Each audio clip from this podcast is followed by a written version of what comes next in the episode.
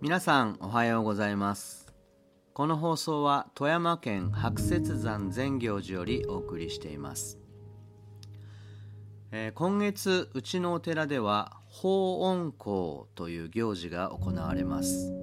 法恩とは恩に報いると書きますのでご恩に感謝しましょうという意味です。誰にかというと浄土真宗の開祖親鸞上人に対して言います。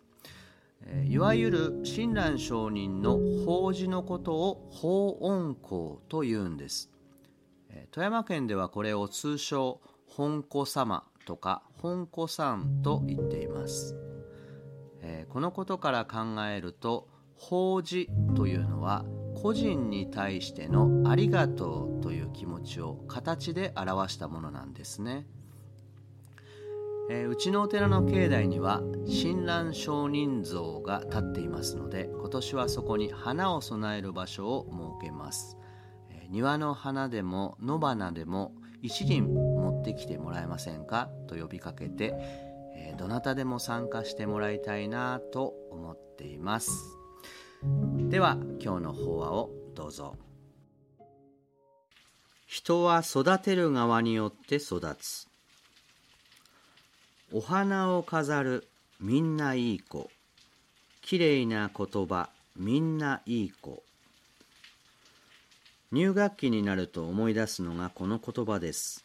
昭和22年何やら世の中ガタガタの時でありました。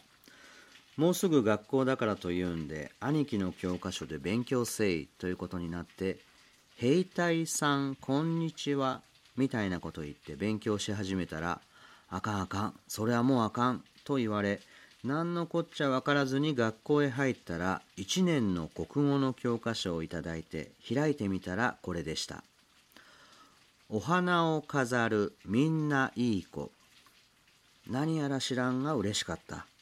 というのはうちの父が花が好きで戦争やら帰ってきた次の日から境内の畑にガーベラやらポピーやらデイジーやらスイートピーやらとにかくカタカナの花を植えたり巻いたりし始めた。当時ものすごく珍しかったランの一種でシプディペディウムなんて花もどこやらからもらってきたと言ってそののその名を何度も言わされたことを覚えています。まあそんなことでお花を飾ったりきれいだって褒めたりすることが身についていたからこの教科書を読んだ途端に「わあ僕はいい子なんだ」と思い込んでしまったわけ。で次が「きれいな言葉みんないい子」これはもう全然あかんわけで当時は大阪弁丸出しで「何言うてんねんアホ」などとやっておりました。でもいい子はきれいな言葉をしゃべらんといかん。どうしようと思っていた折も折学校内に演劇部ができた。上層教育で心を豊かにということなんでしょうが1年から6年までの選抜で村田先生という方が指導に当たられた。その第1回公演でなんと主役が当たった。題は村のお地蔵さん。寺の子で頭がクリクリだったから選抜されたんでしょう。これ動いたらダメ。お地蔵さんはじっとして目をつぶってなさい。そうでないとハリボテのお地蔵さんにしますよ。えらい厳しかった。知恵熱出しながら直立不動で頑張った。